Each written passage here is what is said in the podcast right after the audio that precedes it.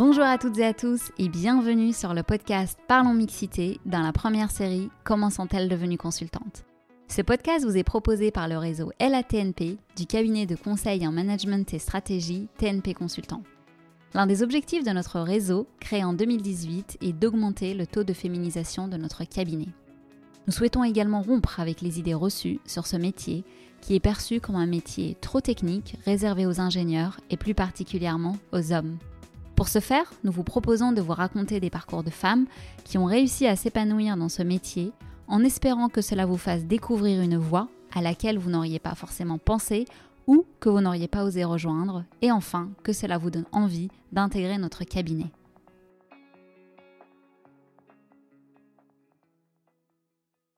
Aujourd'hui, je vous propose un épisode spécial.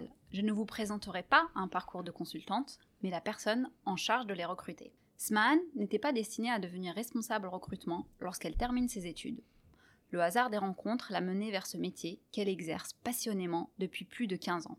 Sa motivation et son driver au quotidien, dénicher des talents, les faire évoluer et les accompagner dans leur carrière. Elle est fascinée par les sujets liés à l'analyse des personnalités et la compréhension de l'humain. Elle va nous raconter son parcours, mais surtout donner plein de conseils aux personnes qui souhaitent intégrer un cabinet de conseil. Alors ouvrez bien grand vos oreilles et prenez des notes, ça risque d'être passionnant. Bonjour Sman Bonjour Amina Alors pour commencer Sman, je te propose de te présenter à nos auditrices et auditeurs. Très bien, donc euh, je suis euh, Smaël Achaoui, euh, ça fait bientôt 15 ans comme tu dis que je fais du recrutement. Voilà, je travaille chez TNP depuis 3 ans et j'ai principalement une, une expérience dans le secteur du conseil et dans le recrutement dans le secteur du conseil. Très bien, et est-ce que tu peux nous dire un petit peu plus en fait comment tu es arrivé au recrutement? Parce que comme je l'ai dit dans l'introduction, c'était pas forcément quand tu as terminé tes études, tu n'étais pas destiné à devenir responsable recrutement. Bah, pas du tout, parce qu'en sortant le bac en poche, je savais pas trop quoi faire, donc je me suis orientée sur des études commerciales. Je savais ce qui m'intéressait, j'étais souvent intriguée par euh, l'humain, la relation humaine, euh, voilà. Donc j'ai commencé par le commercial surtout pour euh, acquérir une posture, une éloquence, voilà, des, soft skills que je recherchais à ce moment-là. J'ai continué avec des études orientées management et, par le, fruit des hasards, un jour j'ai poussé la porte d'une agence ADECO. je me suis posée devant une, femme pour postuler à un poste d'assistante de gestion, quelque chose assez classique, mais je ne savais pas trop quoi faire. Et finalement, j'ai inversé l'exercice et, et je lui ai dit que j'avais envie de faire ce qu'elle faisait. Donc elle m'a orientée vers, vers cette voie-là et depuis, bah, j'ai pas quitté. Et donc ta première euh, expérience dans le recrutement, tu m'as dit que donc c'était dans une très grande société qui, fait du conseil également. Et je me rappelle quand on a préparé le podcast, tu m'as dit euh, ouais quand je suis arrivée dans ce monde, euh, je voulais faire partie de, je voulais en être en fait. Exactement. Donc le, premier contact que j'ai eu avec le monde du conseil, c'est effectivement l'attente dans une salle d'attente. J'avais un rendez-vous avec un partenaire qui était extrêmement en retard, donc je me suis posée j'ai observé. Et c'est l'une de mes qualités que d'observer. Et j'ai vu effectivement des gens travailler, parler, échanger et le sujet déjà, j'étais pas encore dedans, que ça me passionnait. Et c'est vrai que je suis arrivée à mon entretien gorgée d'une certaine motivation, à me dire, je vais être dans ce cabinet, ça m'a l'air extrêmement stimulant. Et voilà, on me tend une perche, je vais essayer de, faire le maximum euh, pour en être. Et effectivement, euh, voilà, cela a abouti à, un premier stage qui a débouché derrière un CDI. Et j'ai fait euh, le plus gros de ma carrière dans ce gros cabinet américain de conseil tu es toujours aussi passionné, euh, vous allez le voir, euh, par ce métier et par surtout par la gestion des, talents et surtout de l'humain. Alors, euh, est-ce que tu peux nous dire un petit peu ce que tu fais en fait au sein de, TNP en tant que responsable recrutement des, donc des consultants? Alors, chez TNP, le, process c'est assez voilà, je, vais suivre le process du sourcing jusqu'à l'onboarding des collaborateurs, donc toutes les étapes, essayer de dynamiser toutes les étapes du process de recrutement, m'occuper de la partie contractuelle, faire l'entretien RH, c'est la partie que j'adore le plus, l'échange avec les candidats et comprendre le pourquoi ils sont là et essayer de faire en sorte que ça matche avec le mindset de TNP. Et voilà, et donc j'ai la chance de travailler avec différents PMO recrutement de chacune des communautés parce que le sujet du recrutement est un sujet assez intense et c'est la clé que le, recrutement des talents et le développement des talents. Et donc c'est vrai qu'aujourd'hui, euh, voilà, tout l'écosystème, on est plusieurs à travailler sur le sujet et c'est assez euh, dense et stimulant, euh, notamment dans ce cabinet-là. Très bien. Alors maintenant, si tu veux bien, on va rentrer un peu plus dans le vif du sujet. Est-ce que tu peux nous dire quelles sont les qualités requises pour un consultant. Donc toi, quand tu recrutes, euh, quelles sont tes attentes?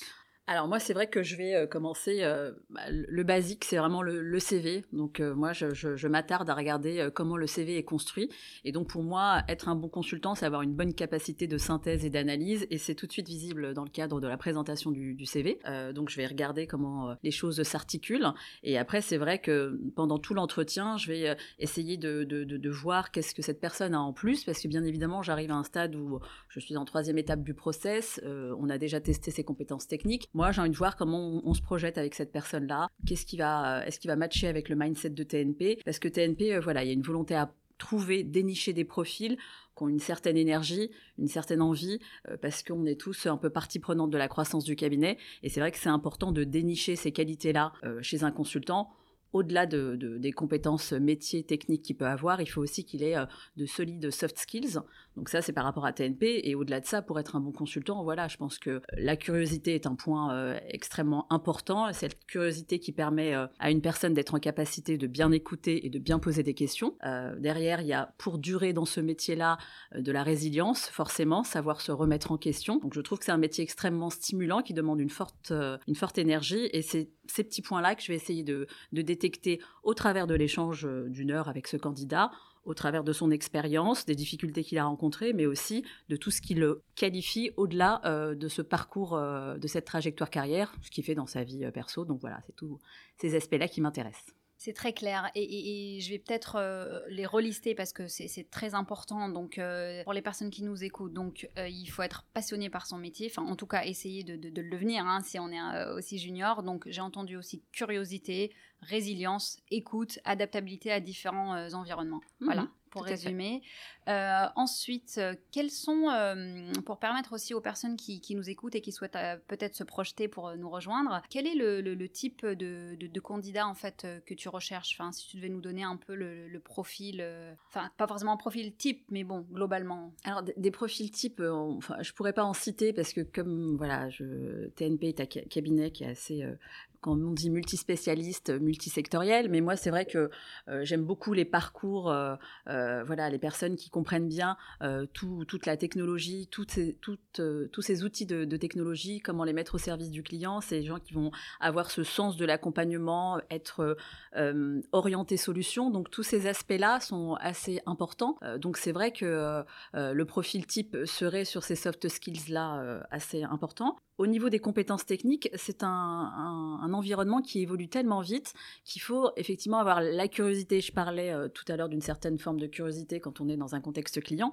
mais au-delà de ça, il faut être, euh, se, maintenir au niveau constamment euh, par de la formation, être toujours quelque part affûté par rapport à nos sujets. Et donc c'est vrai qu'après, petit à petit, on va créer une colonne vertébrale orientée métier, solution ou secteur, mais en tout cas, il faut avoir une, capacité à, à se tenir toujours euh, informé et être toujours euh, avoir le coup d'avance, j'ai envie de dire, pour euh, être en phase avec l'évolution du marché qui est très, qui est très rapide. Et du coup, pour permettre aux, personnes de, bien préparer leur, entretien, quels sont les conseils que, que, tu pourrais leur donner? Alors c'est vrai que, bon, j'ai parlé du CV, mais voilà, c'est la base, mais se renseigner un petit peu sur, sur l'entreprise, quelque part, je considère qu'à partir du moment où on est en train de construire une carrière, on choisit l'entreprise dans laquelle on aimerait travailler, et c'est vrai que Bon, les candidats qui viennent me voir en me récitant le site, c'est super, mais je connais déjà le site de TNP. Donc, ce qui m'intéresse, c'est cette capacité à, digérer toute l'information qui a été présentée dans les entretiens précédents, à comprendre euh, comment on fonctionne et quel est notre positionnement, et quelque part à me dire, euh, moi, en tant que candidat, qu'est-ce que je peux apporter à ce cabinet, comment je me reconnais dans ses valeurs. Et c'est vrai que, euh, voilà, j'attends un, certain, un certain relief à ce moment-là, de me présenter quelque chose de différenciant, et pas forcément de me réciter ce qui est sur le site. Donc je sais que c'est pas évident, je sais que le moment euh, peut être euh, un peu stressant pour les candidats, mais l'idée euh, dans cet échange RH, c'est de créer un, climat qui permette à la personne de, bien voir si l'entreprise va matcher avec ses envies, et aussi à moi de comprendre le parcours du collaborateur. Donc c'est vrai que je suis attentive aux personnes qui vont savoir m'expliquer un petit peu leur parcours en, le vulgarisant, puisque je ne suis pas issue de, des sujets techniques qu'ils peuvent aborder ou des sujets spécifiques qu'ils ont, mais je suis suffisamment curieuse pour challenger sur ces sujets-là. Et donc, c'est vrai que déjà, cette capacité à échanger à ce moment-là avec quelqu'un qui n'est pas forcément du métier, bah, ça en dit long sur, euh, les capacités euh, et, les, euh, et les qualités de, ce candidat. Donc c'est vrai que c'est un, sujet que, sur lequel je vais être attentive. Et après, voilà, un parcours, c'est un parcours qu'on assume de bout en bout. Donc j'aime bien qu'on me présente ses choix, la trajectoire qu'on a aujourd'hui, qu'on l'assume pleinement. Bon, voilà, il n'y a pas de mauvaise expérience, il y a des expériences qu'on a choisies à un instant et qu'on peut expliquer. Et je pense qu'on est ouvert pour entendre tous ces choix qui ont été faits et surtout comprendre comment on s'inscrit dans la trajectoire future. Oui.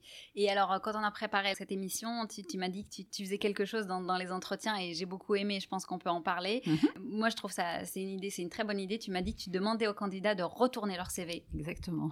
Et donc, est-ce que tu peux nous expliquer pourquoi? Bah, Tout simplement parce que voilà, je, n'ai pas envie qu'on me plaque. C'est-à-dire, euh, le CV, je l'ai lu avant. Euh, c'est exactement le même exemple que le site de TNP, je le connais. Le CV, je le connais. Moi, ce que je veux, c'est qu'on parle, qu'on se présente, qu'on se livre et qu'on explique euh, très, très simplement, mais avec toute la transparence nécessaire, comment aujourd'hui j'en suis arrivée là, qu'est-ce qui m'a manqué, qu'est-ce qui m'a plu, moins plu. Et ça me permet, moi, de savoir si la personne va s'inscrire dans un projet chez TNP et aussi comprendre un petit peu comment son onboarding après pourra être réussi, qu'est-ce qu'il attend de ses futurs managers. Donc c'est cet aspect-là qui m'intéresse. Donc c'est vrai que quelqu'un qui va commencer en prenant son CV et en me récitant son parcours depuis la sortie du bac, voilà, souvent je, fais l'exercice de demander, bon, on va enlever le CV et on va essayer d'avoir un échange complètement euh, transparent et humain, j'ai envie de dire. Donc voilà, pour les personnes qui nous écoutent, sachez que si vous rencontrez, si vous avez la chance de rencontrer Esman en entretien, euh, bon, voilà, retournez votre CV et ayez un, échange. C'est vraiment ça qui est attendu, un échange pour découvrir votre personnalité. Et alors, si on creuse un petit peu plus, euh, quels sont selon toi les, écueils à éviter euh, lors de la préparation de son entretien? Parce que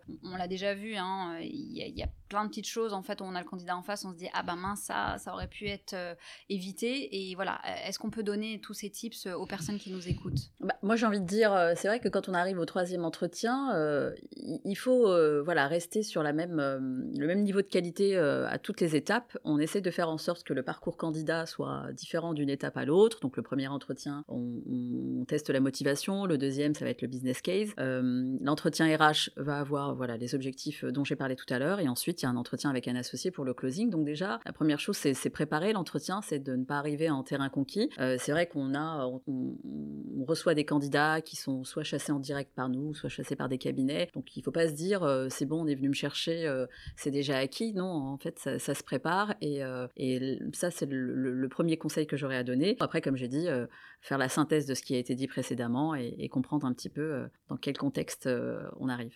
D'accord. Et alors, euh, moi, il y a d'autres petites choses. Alors, ça peut paraître très simple, hein, ce que je vais dire, mais c'est vraiment des petits basiques, mais qu'on a noté, et je pense que tu étais d'accord avec moi quand on a préparé le, podcast. Euh, il y a des petites choses comme, par exemple, euh, des, candidats ou des candidates qui ne prennent pas de notes. Mmh.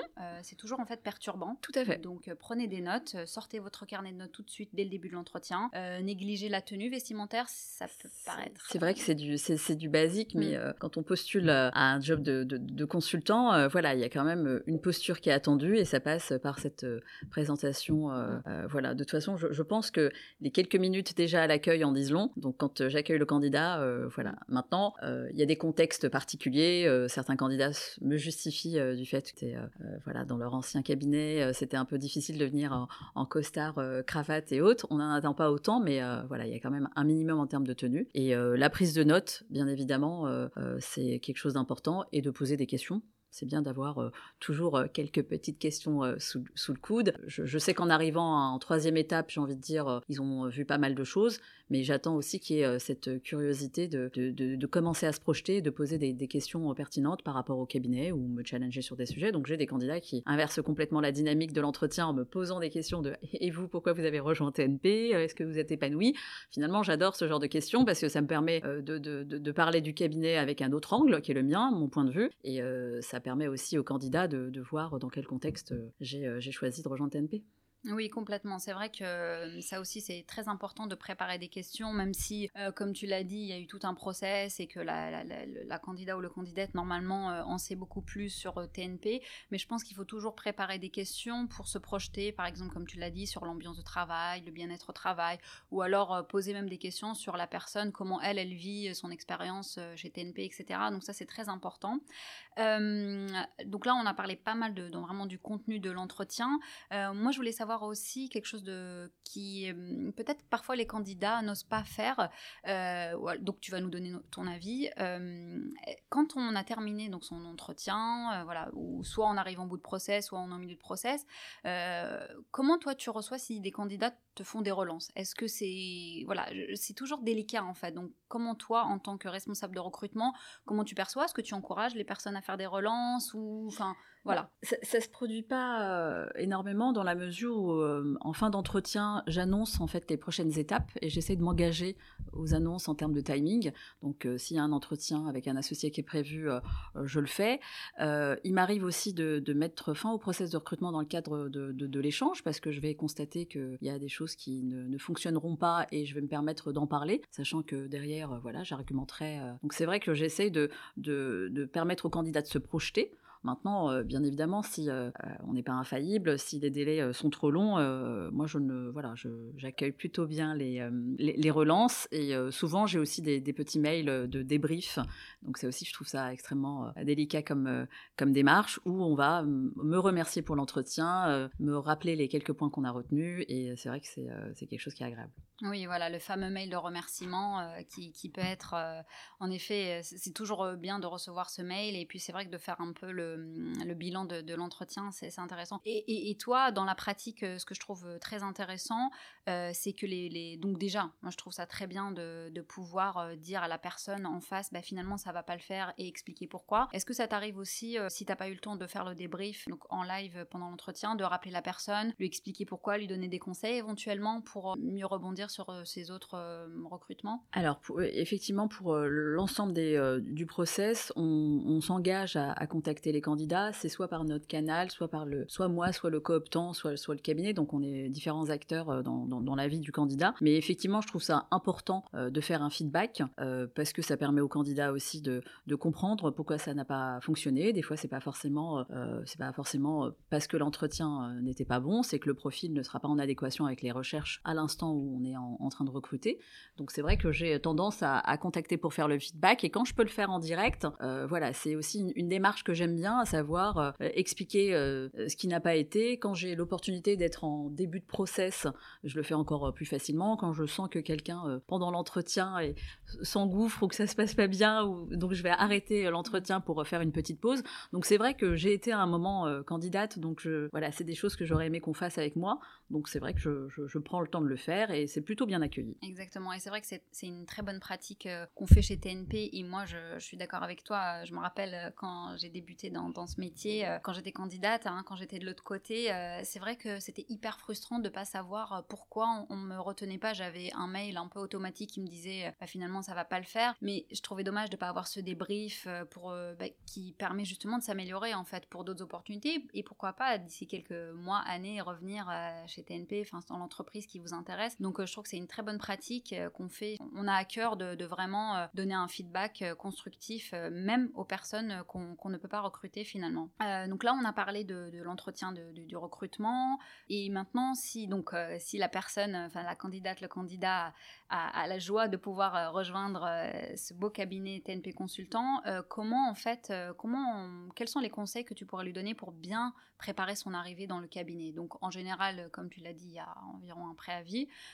donc il y a un petit laps de temps qui s'écoule entre le, donc, le mmh. contrat et l'arrivée. Voilà. Alors on, on, essaye nous de maintenir le contact parce que ce laps de temps est et, pas à négliger, c'est trois mois, euh, maximum trois mois donc de, maintenir le contact avec le candidat. Donc nous, on, l'invite à des événements euh, euh, avant son arrivée pour qu'il puisse un petit peu être onboardé un peu en amont.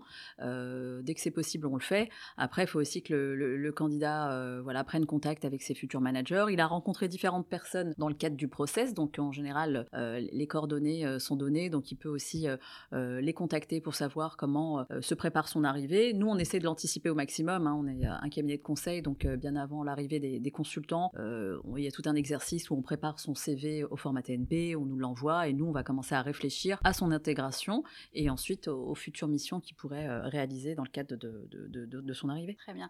Et aussi, on a un système euh, chez TNP, et je vais te, laisser en parler, qui s'appelle le, Buddy. Donc euh, voilà, est-ce que tu peux aussi nous en dire quelques mots? Alors, il y a deux, deux, personnes clés, on va dire, dans, dans, l'onboarding du, du, collaborateur. C'est le buddy et le coach. voilà, le coach a une dimension un peu plus dans long terme parce qu'il est le, lien, il est le mentor, il est la personne qui va m'aider à construire ma trajectoire carrière chez TNP, à comprendre la culture de l'entreprise. Donc, et c'est quelqu'un qui est là pendant tout mon parcours chez TNP, j'ai envie de dire. Le buddy, euh, voilà, son rôle est un rôle de facilitateur. Euh, donc c'est vrai que euh, par communauté, on va identifier un buddy pour le nouvel arrivant, pour lui permettre dès les premiers jours d'avoir un point de contact dans sa communauté, pour déjeuner, pour prendre un café, pour qu'il lui présente d'autres personnes de la communauté, qu'il l'intègre à tous les réseaux de, la communauté qu'il va rejoindre. Et donc on a lancé cet exercice il y a à peu près six mois. Ça fonctionne plutôt bien. Et c'est le relais à cette journée d'intégration qu'on organise on donne un certain nombre d'informations, le buddy est le relais euh, humain, j'ai envie de dire, de la communauté qui va euh, me faciliter mon quotidien parce que quelque part, on a tous été euh, cette première journée qui paraît hyper longue, cette première semaine qui paraît hyper longue. Donc le buddy, ça permet effectivement de, de, de, casser un truc et d'avoir un, contact et quelqu'un avec qui échanger dès les premiers jours. Et c'est vrai que pour les personnes qui connaissent pas forcément les cabinets de conseil, en fait, c'est pas comme une entreprise classique où on, va arriver, on a son bureau, on a son poste, son équipe qui, qui, est là qui est présente. En fait, quand on est dans un cabinet de conseil, en fait, il y a, donc il y a des open space qu'on appelle aussi les staffs. Et en fait, euh, parfois, les, les, nos collègues mmh. ne sont pas là. Euh, ces personnes, elles sont en mission. Euh, notre responsable n'est pas là. Donc, parfois, c'est vrai qu'on arrive là devant ce grand vide de bureau et on se dit, mais en fait, qu'est-ce que je dois faire? Qu'est-ce que je dois faire? Et par moment, on arrive aussi, tout, tout, le monde est occupé. On voit les gens avec leur casque sur leur réunion Teams. Donc, on arrive timidement, on s'installe, on ouvre le PC en constatant le. Je n'ai aucun mail pour l'instant, je suis tout nouveau.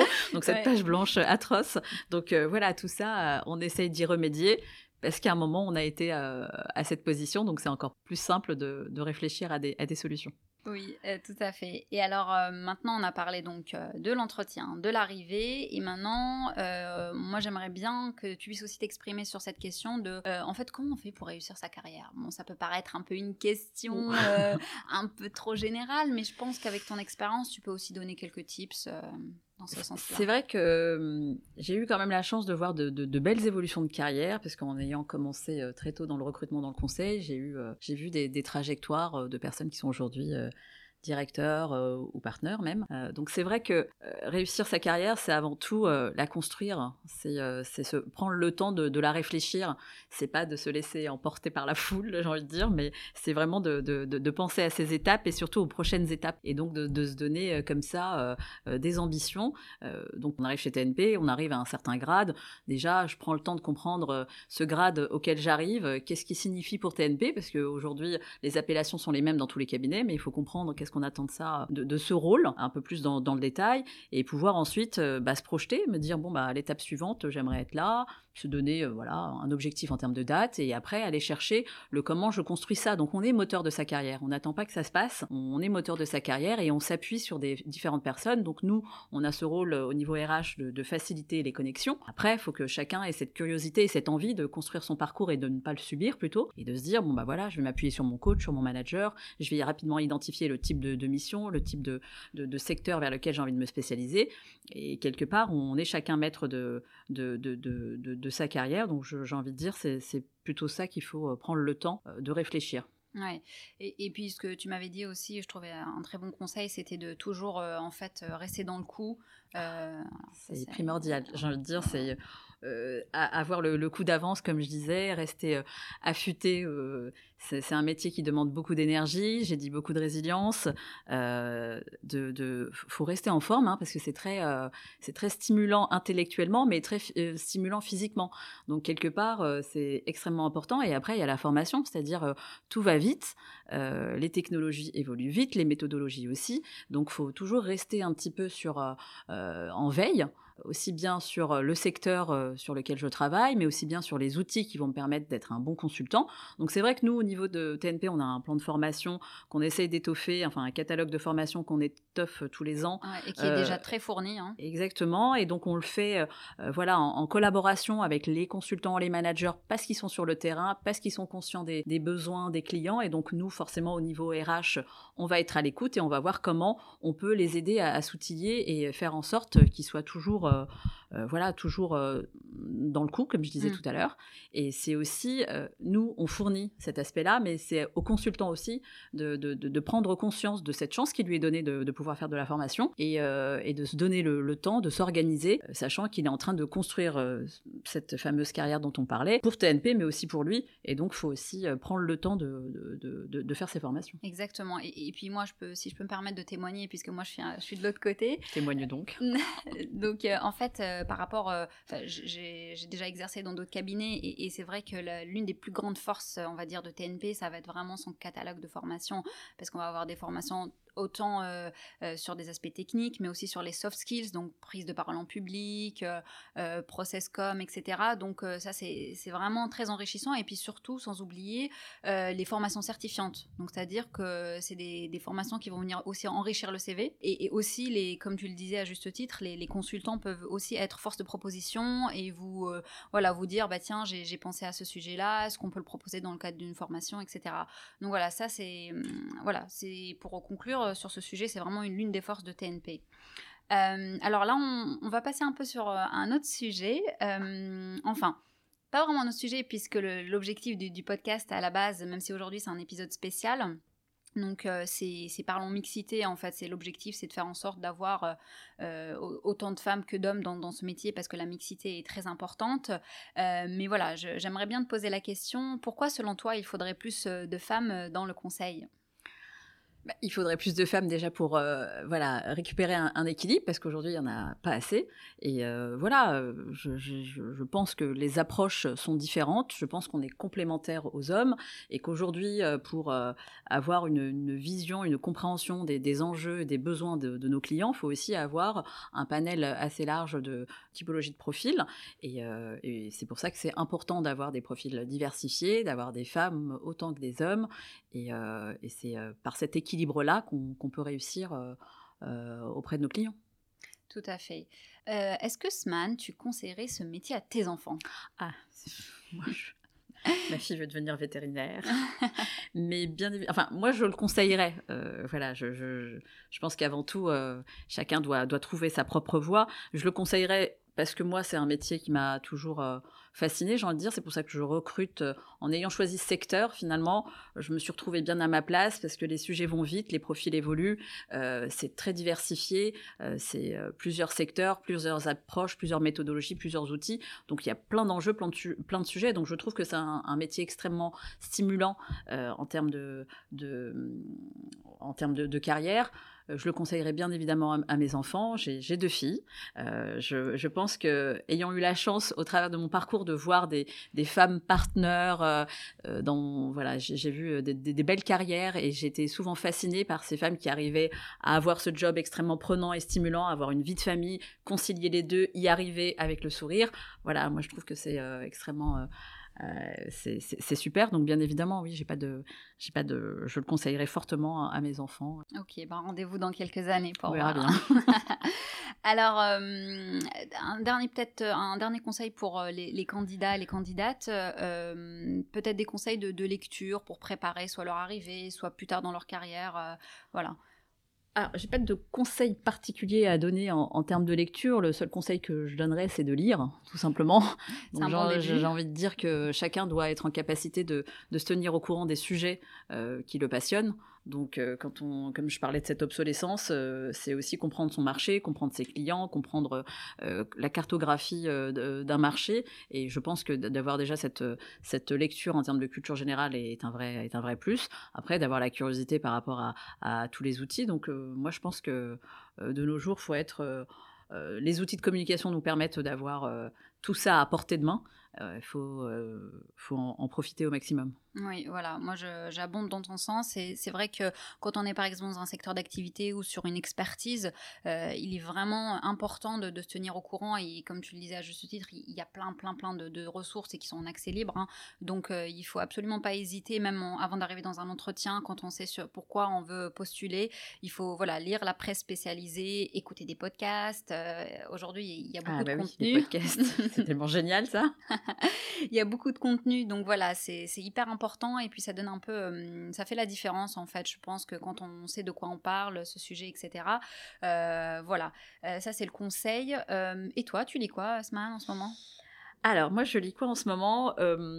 J'ai pris un livre que je, commence parce que je m'intéresse plutôt à un sujet en ce moment qui est le sujet des, profils un peu atypiques, des, de, ces profils qui sont surdoués. Ils ont eu plein d'appellations, les zèbres ou autres, mais en tout cas, il y a un décalage avec ces profils-là. Ça s'identifie très tôt. Donc, moi, le sujet est arrivé par la, cour d'école.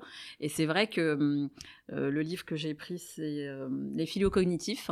Donc, c'est un bouquin qui qui est censé donner une, explication de tous ces profils un peu euh, en décalage, euh, ce qu'on a appelé pendant longtemps les, surdoués, et comment on les intègre euh, dans les structures, comment ils évoluent.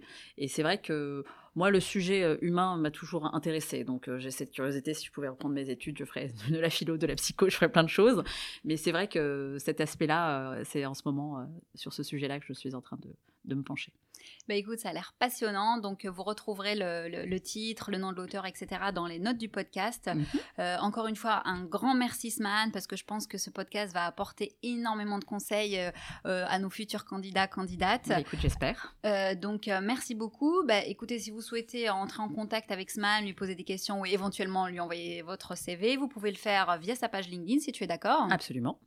Alors quant à nous, nous nous retrouvons au prochain épisode avec une nouvelle invitée. N'hésitez pas à nous laisser des commentaires pour nous donner votre avis et à noter le podcast sur les différentes plateformes.